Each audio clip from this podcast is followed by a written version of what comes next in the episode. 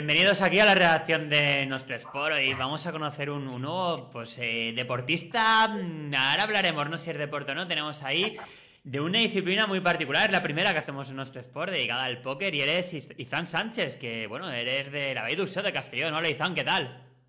Sí, es un placer, José Luis, estar con vosotros.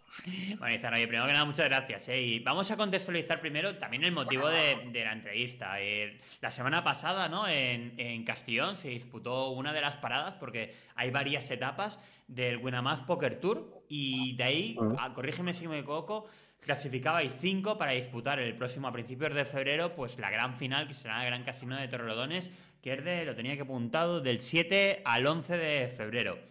Entonces, primero que nada, enhorabuena. Ah. Y bueno, cuéntanos un poquito, ¿qué es el torneo este? ¿Qué es este Winamar Poker Tour que se disputó en Castellón?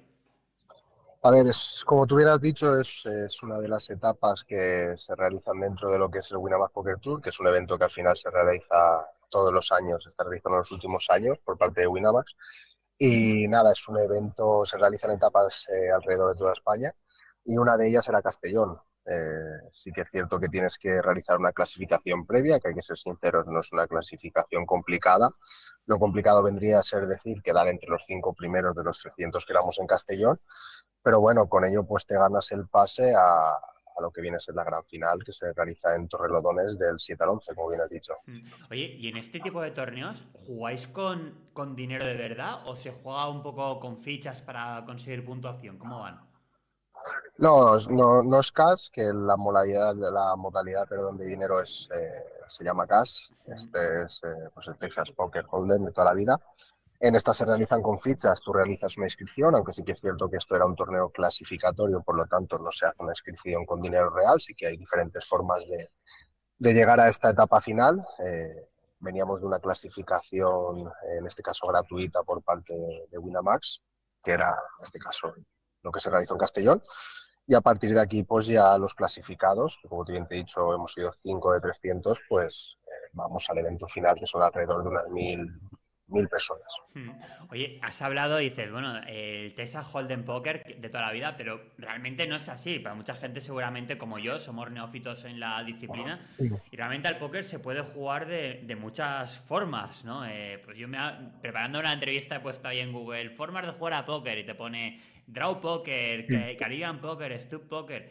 Eh, básicamente, ¿no? Es, la diferencia es las, las manos, las veces que, las cartas que te dan cubiertas, es decir, que solamente las ves tú, y, y, destapadas, ¿no? Eh, el Texas Hold'em en particular, corrígeme si me equivoco, son que te dan dos cerradas y luego cinco que son abiertas y con esas cartas eh, tienes que jugar. Eh, es así, o sea, no, te dejan, decir, no puedes cambiar eh, de cartas, ¿no? Son estas 2 y 5, ¿cómo va? Sí, a ver, hay, como bien has dicho, hay diferentes modalidades. Al final la más conocida es el Texas Hold'em, ¿vale? Es la que más se practica. Luego hay otras modalidades como puede ser el caribeño, el Omaha, pero la que más se practica y la que más gente juega es a esta. Sí, eh, al fin y al cabo, por ejemplo, te pongo un ejemplo del último torneo, pues somos eh, nueve mesas, se reparten dos cartas a cada jugador y luego a partir de ahí, antes de mostrar eh, las cartas del medio, se hace una, apuesta previa, una apuesta previa que cada jugador realiza. Bueno, es bastante diferente a, la modalidad un poco tradicional de jugar entre personas, no online, que, bueno, yo cuando, por lo menos cuando he jugado alguna vez de manera totalmente aficionada, no tengo ni idea, pues e-, era como el draw poker, ¿no? Que te dan, te dan eh, cinco y tú tienes, puedes cambiar, ¿no? Eh, dos cartas. Eh, aquí tú haces tu apuesta únicamente conociendo dos, ¿no? Sí, a ti te dan dos cartas. Digamos que cuando te viene tu turno, tú decides.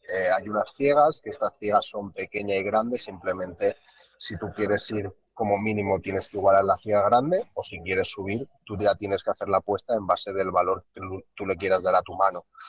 Luego, pues obviamente ya los jugadores de después deciden si, van, que suben o, qué valor le dan ellos a su mano para poder ver las tres cartas iniciales que se tiran en el medio, que se llama el flop. Mm, muy bien.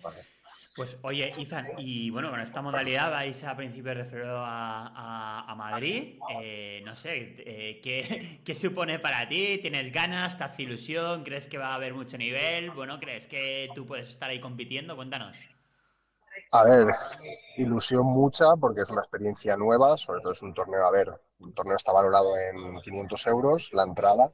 Sí que es cierto que al fin y al cabo todos los que jugamos al póker, pues eh, es un torneo, por ejemplo, yo he ganado más dinero jugando en torneos online que, un evento de 500 euros, pero sobre todo es la experiencia de poder estar allí con, rodeado de gente profesional, incluso gente del mundillo que conocemos y que al fin y al cabo llevan una experiencia y un bagaje, un bagaje a sus espaldas. Mucha ilusión, al fin y al cabo, pues es una experiencia nueva. Siempre se me, se me ha dado bien más eh, jugar el póker de manera presencial que, que online. Así que iremos a intentar disfrutar de la experiencia y con el objetivo de, por lo menos, poder entrar en premios y con eso ya estaremos satisfechos. Muy bien, oye, pues mucha suerte. Oye, Izan, nos está hablando, dices, se me ha dado mejor jugar al póker presencial que online. Cuéntanos, ¿cuáles son las diferencias? Eh, de entrada, claro, tú online no ves al rival, no puedes interpretarle, leerle, saber si está yendo de farol, en persona lo tienes delante, es otra persona como tú. Ojo, esto también mm. actúa, actúa en contra tuyo, ¿no? Tú también eres una persona y reaccionas o no reaccionas. ¿Qué diferencias ves entre y cuál te gusta más a ti entre online y presencial? A ver, a mí sinceramente me gusta más el presencial, pero obviamente no te puedes permitir, ya no por coste económico, sino por tema de tiempo, ir a tantos eventos presenciales. Eh, la principal diferencia es que, bueno, en mi caso, por ejemplo, una de mis habilidades es poder eh, filtrar, por así decirlo, en base a los movimientos y a los gestos, y a las personas. Sí que es cierto que los profesionales se, se basan mucho en los porcentajes, en el tipo de apuestas que realizan los otros jugadores Sí que es cierto que este tipo de formación no la tengo ya implementada, pero al final son muchos años jugando a póker y la experiencia pues en este tipo de casos la tengo. La principal diferencia es que estás viendo al rival directamente y estás más atento al juego. De manera online al final son muchas cartas eh, que se dan durante X tiempo y no estás tan pendiente de lo que hace el rival. Hmm. Sí que es cierto que profesionales usan programas como trackers que son, eh, digamos, que te dan estadísticas de las acciones que realiza cada persona y te puedes guiar por eso, pero no es lo mismo que es tener enfrente a una persona y además poder socializar con ella. Hmm. Totalmente diferente. Oye, y cómo dice, a, mí se me da bien lo de, lo de interpretar, ¿no? Leer una persona me parece, vamos, interesantísimo un mundo. ¿Cómo, ¿Cómo, lo haces? Quiero decir, si sabes quién es, lo estudias un poco, ves vídeos o ves cómo pautar de juego, o, no, te esperas un poquito las no, lo típico de un tanteo inicial para tratar de, mm. pillar si es un jugador más agresivo, más conservador, si tiene algún tic, ¿cómo, cómo mm. funciona? ¿Cómo, ¿Cuál es tu, tu secreto hasta donde puedas desvelar? A ver, exactamente, cuando empiezas un torneo de póker, yo lo que suelo realizar es eh, al principio ir a las manos que son buenas, por así decirlo, que se consideran manos premium, que son manos pues, que son buenas, ya sean parejas elevadas o bueno, buenas manos, y luego analizar el tipo de juego que realiza la otra persona. Si una persona, por ejemplo, no está jugando el todo el rato y digamos que le reparten 12 manos, no va ninguna y luego va una, esa persona la probabilidad de que tenga una mano muy buena es muy elevada. Mm. Esas personas que están jugando todas las manos, pues esas personas tienen un rango de manos muy elevado. Quiero decir, te pueden jugar con cualquier tipo de cartas. Son cosas que tiene una persona que juega poco. La mejor decisión, si no tienes una mano potente, es abandonar esa mano. Mm pero eso se va viendo luego también. Aunque tú no juegues esa mano, pues ir viendo el tipo de apuestas que va realizando el otro con otro rival y, ver con qué cartas ha subido, con qué cartas se ha ido, etcétera. interesante. Y tú, para ti mismo, para no tratar de filtrar ¿no? cuando vas de farol, cuando no, ¿cómo trabajas eh, de alguna forma? ¿Te preparas para tratar de no dar pistas a los rivales? A ver, sí que es cierto que que suelo jugar mucho con el mostrar como que tengo un tipo de juego y luego enseñar cartas cuando, por ejemplo, he hecho un farol para luego seguir jugando de manera sólida con solo manos buenas, ir engañando al rival. Sí que es cierto que pues faroles eh, no siempre te puedes tirar un farol, obviamente. Tienes que, ver qué movimientos ha hecho el rival. Cuando son jugadores, por ejemplo, más eh, inexpertos, por así decirlo, se puede ver claramente cuando realizan errores o no cuando pueden tener una mano fuerte o no. Entonces, digamos que hay que ir leyendo al rival en base a los movimientos que hace. También a sus gestos, qué, este importante es eh, en, todo en la vida, ¿no? Pero también en el póker, pues lo que tú has dicho, oye, la, experiencia, ¿no? Tener esas tablas para decir, bueno, voy interpretando un poquito el juego del rival o construyo el mismo, qué imagen quiero dar o cambiar. Como, claro, la experiencia es con tiempo. Eh, no sé tú, Izan, ¿cuánto tiempo llevas jugando al póker? A ver, yo, tengo 27 años, pero jugando al póker con los amigos empecé alrededor de los 15, 14. Hacíamos nuestras timbas los viernes con los amigos, tuvimos nuestra fiebre del póker, que jugamos prácticamente todos los días de la semana. Eh, la verdad es que llevo mucho tiempo jugando, la verdad al final todas estas manos, todos estos errores que has cometido, eh, los vas adquiriendo e intentas no cometerlos de nuevo. Sí que es cierto que al final la gente profesional se forma al respecto, se basa mucho en estadísticas, porcentajes. Eh, sí que es cierto que yo no tengo esta formación, que sí que es cierto que siempre me he planteado tenerla en algún momento de mi vida. Al final el póker no es como un deporte físico, quiero decir que puedes jugar al póker con 60 años, por así decirlo. Entonces, eh, tarde o temprano me gustaría poder dedicarle más tiempo a esto y, y la verdad es que es un juego de cartas que me apasiona. Mm. Porque tú, Izan, claro, eh, para quien no lo esté viendo, tú no eres profesional, de hecho tienes un trabajo, eres comercial, ¿no? Eh, ¿cómo... Sí, de hecho estoy aquí en la oficina. sí. Vale, pues, oye, pues te agradecemos ahí este asalto, eh, pero ¿cómo, ¿cómo lo compatibilizas? Al final, como cualquier cosa, por mucho que digas, bueno, yo no, no soy profesional, pero, jolín, pues tienes un nivel alto, tienes experiencia, ahora te estás preparando para ir a un torneo. ¿Cómo, ¿Cuál es la preparación y cómo lo compatibilizas mm. con, bueno, pues con tu trabajo profesional? A ver, al fin y al cabo, como toda persona, tenemos muchas cosas que hacer. Entonces, el póker, sinceramente, no es algo que actualmente esté dentro de mi rango de prioridades en la vida. Pero sí que es cierto que obviamente le dedico mi tiempo cuando puedo, sobre todo en los fines de semana, para jugar mis torneos. Eh, sobre todo lo que te he comentado, presenciales, puedo ir a pocos. Sobre todo no hay torneos, por así decirlo, muy buenos aquí en la comunidad valenciana de hecho, por ejemplo, en Valencia no se realizan por torneos presenciales semanales ya en el CIMSA como se podían realizar antes. Entonces, básicamente se juega online. Pues le dedico, sinceramente, depende de la temporada. Ahora que hay mucho trabajo, tengo otras prioridades también, me gusta mucho el pádel, al final tienes pareja, tienes muchas cosas, por lo tanto, lo que le podemos dar se complica, pero siempre está ahí, siempre es algo que, que practico. Oye, y has hablado varias veces de profesionales, pero ¿no te incluyes ahí? ¿Aspiras a ello o te gustaría? ¿O lo ves más como, bueno, esto es una afición que a lo mejor, ahora nos contarás también, si a lo mejor te permite sacarte un sobresueldo, pero, pero bueno, se queda ahí o no? Es decir, oye, pues voy a intentarlo. A ver, sí que me gustaría intentarlo, siempre, siempre he querido intentarlo, pero al fin y al cabo le tienes que dedicar muchas horas. Eh, no simplemente es jugar, eh, la gran mayoría tienes que estudiar más que jugar, analizar muchas manos, analizar muchos porcentajes. Es un tiempo que actualmente no tengo, pero siempre es algo que quiero y yo sé que algún día intentaré eh, poder formarme un poquito más para tener, digamos, dedicarle ciertas modalidades, porque dentro del póker están los torneos y luego está el cash, que es en dinero. Si tú quieres dedicarte al póker, por así decirlo, y ganarte un sueldo de verdad, eh, lo que tienes que dedicarte es a jugar a cash, que es con dinero. Pero esto ya es, aunque sea el mismo juego, eh, es otro estilo. Es mucho, es muy diferente. No es lo mismo jugar con fichas que con tu propio dinero. Pues aquí ya hay una varianza importante. ¿Y tú cuando juegas, cuando juegas cash, consigues sacar algo de dinero normalmente? ¿O tienes o no lo haces o tienes como, no sé, como los que apuestan un poco con cabeza, decir, mira, pues yo tengo este presupuesto, eh, no me voy a, a, meter en follones más grandes de los que puedo mm. asumir, pero tengo este presupuesto para asumirlo mm. y bueno, al final es estadística, ¿no? este es mi porcentaje de victorias, derrotas, tal, no Sí, sí que es cierto que acá le dedico poco tiempo porque la gran mayoría de veces juego torneo porque es de lo que más me gusta.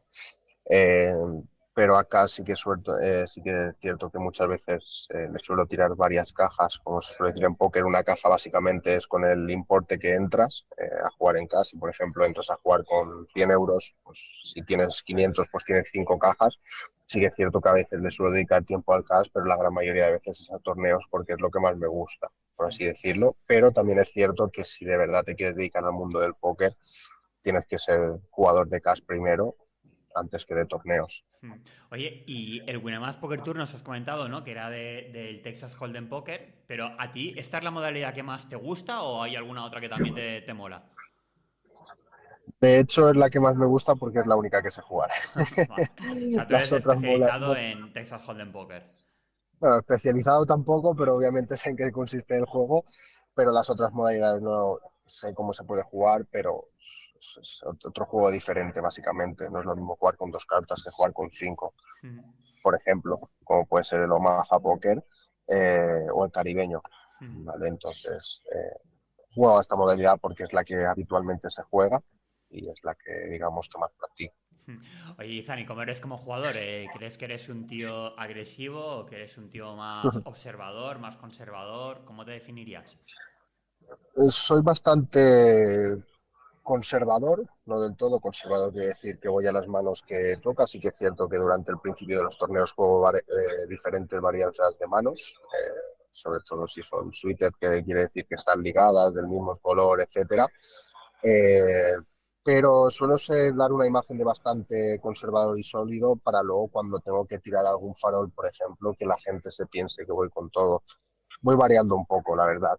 También es lo que te comentaba, al final depende de... No puedo jugarle de la misma manera a un jugador conservador que a un jugador que está jugando todas las manos. Entonces, esto son cosas, eh, aunque al final solo sean cartas, son cosas que psicológicamente tienes que ir analizando en el juego. Oye, ¿tienes en cuenta las estadísticas? Por ejemplo, no sé, pues si tengo pareja de lo que sea, eh, me van a dar dos cartas, el porcentaje de que me salga un trío es del 15%, ¿me vale la pena tal? ¿O no? ¿Vas un poco más por, por sensaciones? A ver, voy por sensaciones, sí que es cierto que ciertos porcentajes sí que me lo sé, pero me pierdo, la verdad, tampoco analizo porcentajes, yo sé cuándo a lo mejor puedo eh, seguir con una mano porque me puede salir un porcentaje o cuando no, también depende del tipo de puja que realiza el otro jugador. Hay que analizar si te vale la pena pagar por, eh, por la última carta, que a lo mejor estás a una de escalera y el, el bote es elevado y la puja es pequeña, son cosas que tienes que ir analizando. Entonces depende mucho de, de, esos aspectos. Al final depende mucho del rival, del tipo de bote que hay, del tipo de puja que te ha hecho, del tipo de posición en el que estés, que es muy importante también y a partir de ahí tomar las decisiones correctas. Oye, y ya por por acabar con este bloque así de, no sé, de gestión de las partidas, cuando llega el momento de la verdad, ¿no? Porque al final esto es como una eliminatoria, ¿no? Empezáis muchos y vais ahí como, no sé cómo decirlo, como pasando etapas. Cuando llega ahí donde ya vais quedando menos, tienes, pues bueno, normalmente, claro, llegáis, o, tiene mucho... La suerte no influye tanto en este, posiblemente una mano en concreto sí, pero en un torneo, no sé, me da la sensación que al final llegáis los que realmente sabéis jugar. ¿Cómo, ¿Cómo, gestionar ¿no? esa presión de, ostras, debo ir, no debo ir? También si me quedo siempre, joder, estoy dando muchas pistas, ¿no? Es ahí complicado. Es... Mm. Mm. A ver, al principio del torneo siempre sueles jugar muchas más manos y siempre puedes pagar cualquier tipo de mano, siempre y cuando el valor sea el adecuado, porque las ciegas son bajas. Entonces te lo permite y tienes un stack alto entonces, por lo tanto, puedes pagar muchas más manos. Cuando va avanzando el torneo, las ligas van subiendo, no puedes permitirte pagar las mismas manos que podías pagar al principio, queda poca gente, el premio está cerca. El otro día, por ejemplo, yo me tiraba, quedábamos, eh, creo que quedábamos seis en la mesa y quedaba un sitio y, por ejemplo, me salieron, eh, creo que eran dieces y iba muy corto de fichas y lo más normal hubiera sido tirar olín en ese momento y la compañera que tenía a la derecha iba más corta de fichas que yo, decidí no, no tirar el olín y me salió bien porque luego ella se le comieron las ciegas, por así decirlo. Entonces son decisiones que tienes que ir tomando en el momento de, de la que apuestas todo lo que tienes, ¿no? decir, claro, olín es, es tirarlo todo. Entonces, también me suelo mover bien en esos ámbitos de final de ciegas, aunque también es cierto que en los, en los últimos momentos del torneo mmm, suele influir un poquito más la suerte que al principio. Al principio puedes jugar más con estadísticas, puedes jugar más con analizando al rival, pero cuando va avanzando el torneo la gente tiene pocas ciegas, tiene pocos movimientos y al final todo es solín y, ver qué pasa. Entonces es jugártela. Ahí sí que va más por porcentaje en base a lo que tenga el rival. Hmm. Oye, y esta experiencia un poco en interpretar ahí el comportamiento de, de los rivales, ¿La aplicas mm. en tu, en tu trabajo para, no sé, como comercial decir, Buah, este, este proveedor va de, va de farol, solamente quiere tantear o no, tiene un interés, o está jodido, no lo quiere mostrar, pero le puedo apretar más? Sí, parece una tontería, pero los que nos dedicamos al tema de comerciales, al final, eh, cada cliente es un mundo también. al final tienes que saber eh, solo con, por ejemplo, solo con varias frases o la información que te dé una persona, un proveedor, eh, ya sabes por dónde te va a ir. Eh, podrías ligarlo perfectamente.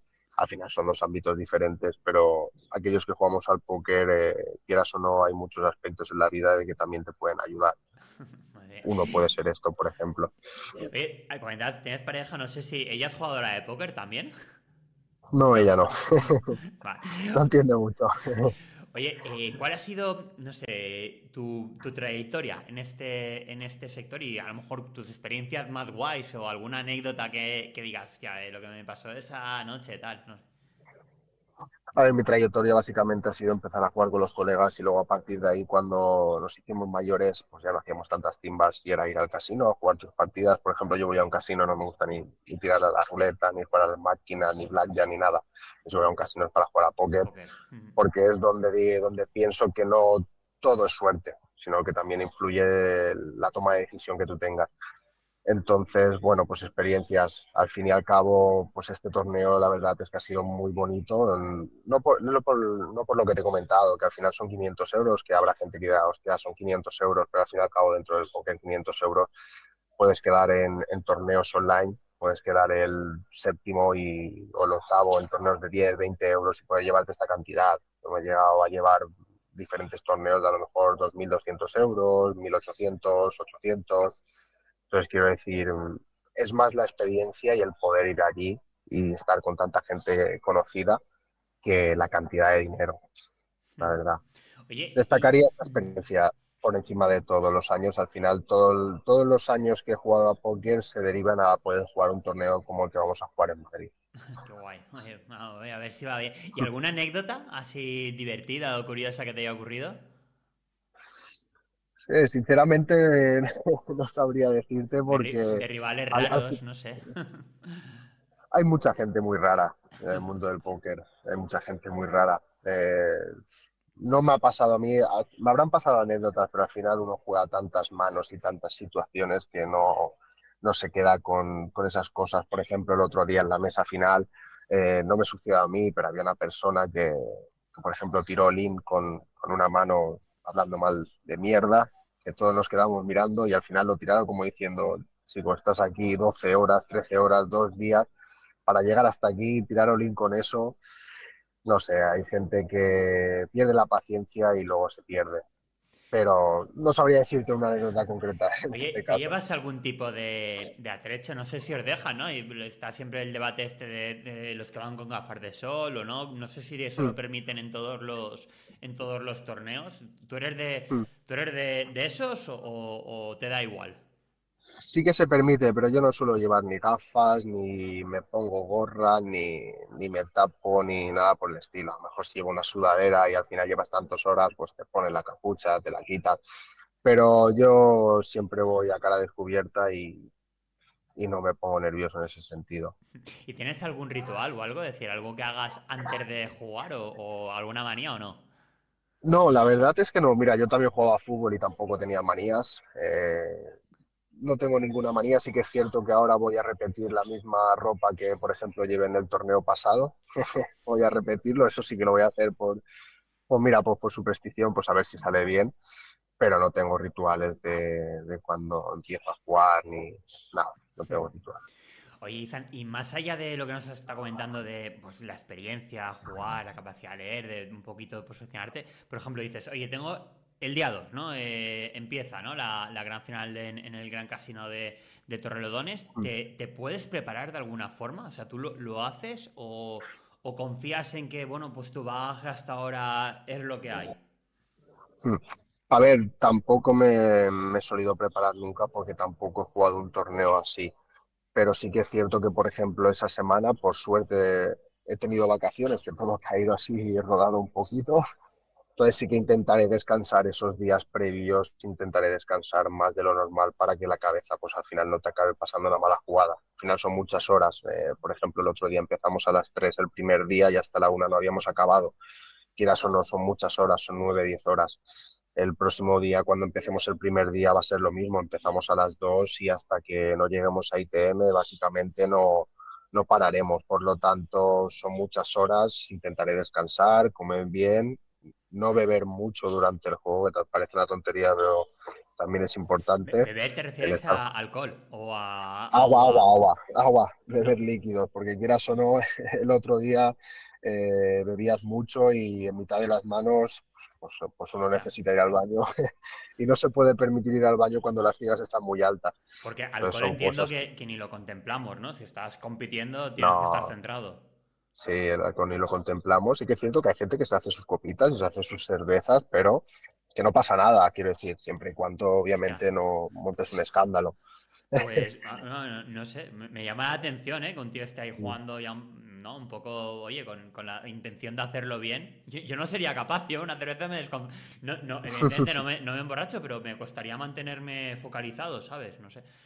Mm. No, hay gente que sí, que se hace su copita o se hace sus cosas, eh, no en exageración. Obviamente el otro día teníamos eh, varias personas que estaban haciendo sus cervezas, no sé qué, obviamente son personas que no van borrachas, pero al final son nueve horas, cada uno se, se organiza como, como, quiere, siempre y cuando tenga un respeto hacia la mesa y hacia el resto de, participantes, no pasa nada. Hmm. ¿Paráis a comer o algo o son nueve horas seguidas o hay un espacio entre partida y partida? Eh, eh, se suele hacer un tiempo, por ejemplo, el otro día eran dos horas de juego y parabas 30 minutos. Sí que es cierto que al momento de la cena eh, fueron dos horas y luego para el descanso de la cena era alrededor de una hora para cenar pero al final acaban siendo unas 8 o 9 horas de juego, hmm. prácticamente. ¿Y hay algún jugador que te mole a ti que digas, eh, este tío es mi, referencia o me lo estudio, me, sirve verlo jugar porque aprendo con él o, no? No sé. Hmm. Sí, en este caso yo siempre me he fijado bastante en una persona conocida, que es un canadiense que se llama Daniel Negreanu, que es un, bueno, tendrá ya unos 50 y algo años o por así, que lleva ya bastantes años jugando en el circuito. Y pues sí, me, me, gusta mucho porque es un tío que analiza muy bien, que, pero esos tienen habilidades de otro planeta. Esos solo con tirar las cartas y con cualquier gesto que hagas con tus fichas, quiero decir, de apuestas, ya pueden saber lo que puedes tener siempre, pero obviamente esos niveles son como si estuviéramos hablando de fútbol, pues él sería Cristiano o Messi por así decirlo. son casi, casi, magos, ¿no? Los tíos. Sí, sí, son palabras mayores. Oye, eh, me da la sensación que es un mundo bastante masculino, que no hay muchas mujeres jugadoras. ¿Es así? Eh, no, sí que hay bastante. A ver, hay ah, que decir que sí que la, la, gran mayoría son hombres, pero sí que participan mujeres. No te puedo decir un porcentaje porque no sabría qué decirte, pero hay bastantes mujeres que juegan a póker y son profesionales de ello y lo hacen muy bien, obviamente, como cualquier persona. Pero también hay que decir que la gran mayoría de, por ejemplo, el otro día del torneo, la gran mayoría eran hombres. Mm. Ah, oye, Izan, vamos a, ir acabando simplemente ya para, para concluir. Has hablado, es decir, no hay muchos circuitos de, o no hay muchos eventos, mejor dicho, de póker en, la comunidad valenciana. Eh, ¿Cómo ves? ¿Cómo ves el circuito de póker en, en, España y en Valencia? ¿Qué evolución crees que ha tenido y hacia dónde crees que va este, este mundillo? Hmm. A ver, no te podría decir torneos en España, porque sinceramente, pues al final, dentro de lo que sé jugar, soy un, novato, por así decirlo, aunque lleve muchos años jugando. En Valencia tampoco sabría decirte exactamente qué tipo de torneos hay, sí que habían varios torneos que no sé si se siguen realizando, sobre todo me refería al tema de, torneos semanales que se suelen hacer en casinos, como antes hacían en Electrisa, por ejemplo, antes del COVID, que es cierto que alguna vez he solido ir, o que se realizan en Castellón pero al final la gente, por lo que parece ser, también juega bastante online. El mundo del póker al final siempre es un mundo que está en auge. Aunque la gente no lo vea, hay mucha gente que juega póker, mm, aunque sea de manera profesional, para echar el rato o para lo que sea. Pero yo considero que es un, deporte, por así decirlo, en auge. Y que está en auge desde hace bastantes años, la verdad, mi punto de vista. Te da miedo, sí. Yo, lo comparo un poco como lo del ajedrez, que dices, bueno, es un mundo pequeño, pero luego te pones a escarbar y dices, bueno, no es tan pequeño, de hecho, de pequeño no es nada. Eh, eh, es verdad que el póker tiene un componente ahí de, comparado con ajedrez, de juego, también de juego, de estratégico, de leer, pero que lo viciado un poco por, por el fantasma de, no sé, de apuestas grandes, de gente que ha perdido dinero, de la ludopatía. Mm. Eh, ya sé que está muy alejado ¿eh? de los jugadores sensatos, Pero es verdad que, que, está ese espectro. ¿A ti te afecta o cómo lo ves? ¿O cómo crees que, se puede disfrutar de este deporte sin, sin correr el riesgo de, pues de arriesgar más de lo que toca y cagarla? Hmm. A ver, sí que es cierto que hay muchas personas que a través del póker pues, han podido perder grandes cantidades de dinero como cualquier otro juego del azar. Eh, sinceramente, al final, eh, para mí personalmente, el juego del póker pues, no es un no, he tenido una ludopatía, por así decirlo, con este juego. Simplemente es un juego que me da muchas emociones de las cuales me gusta vivir. Eh, por lo tanto, quizás esas emociones son los que me hacen adicto al juego. Esas emociones que vives como las del otro día vividas o de cuando te sale una mano bien. Obviamente todo el mundo que juega al póker eh, juega para ganar dinero. Eso, eso va de la mano. Eh, cualquier persona que juega a póker le dices de jugar una timba sin, sin dinero de por medio y te dice eso, eso es una tontería, yo eso no lo juego. Pero obviamente tienes que tener tus límites. Al final la ludopatía es un tema serio que ya depende de cada persona y de cómo se lo tome y de cómo sea ella, la cultura general que haya recibido, la situación en la que se encuentre, ya no tanto económica sino personal. Eh, pero en mi caso esto no es así por suerte, por suerte no es así.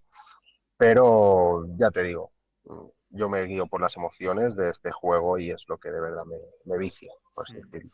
Oye, Izan, pues nada, oye, muchas gracias eh, por haber estado con nosotros. Ya te digo, es la primera vez que hablamos, con un, que hablamos de este, de, este juego, del póker, y, nos apareció, mm. ¿no? yo tenía mucha curiosidad por conocer un poquito más este, este mundillo, así que muchas gracias.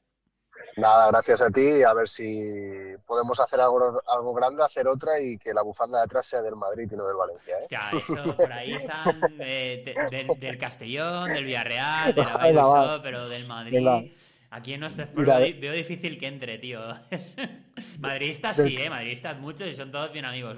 Bienvenidos, pero... Mira, del Castellón te lo paso, venga, va. Bueno, pues el Castellón sí que... De hecho, nuestra idea era incorporar ahí, por de, ¿no? de diferentes equipos valencianos, hemos empezado, vamos a, a ir poniéndolas. Así que del Castellón añadiremos una.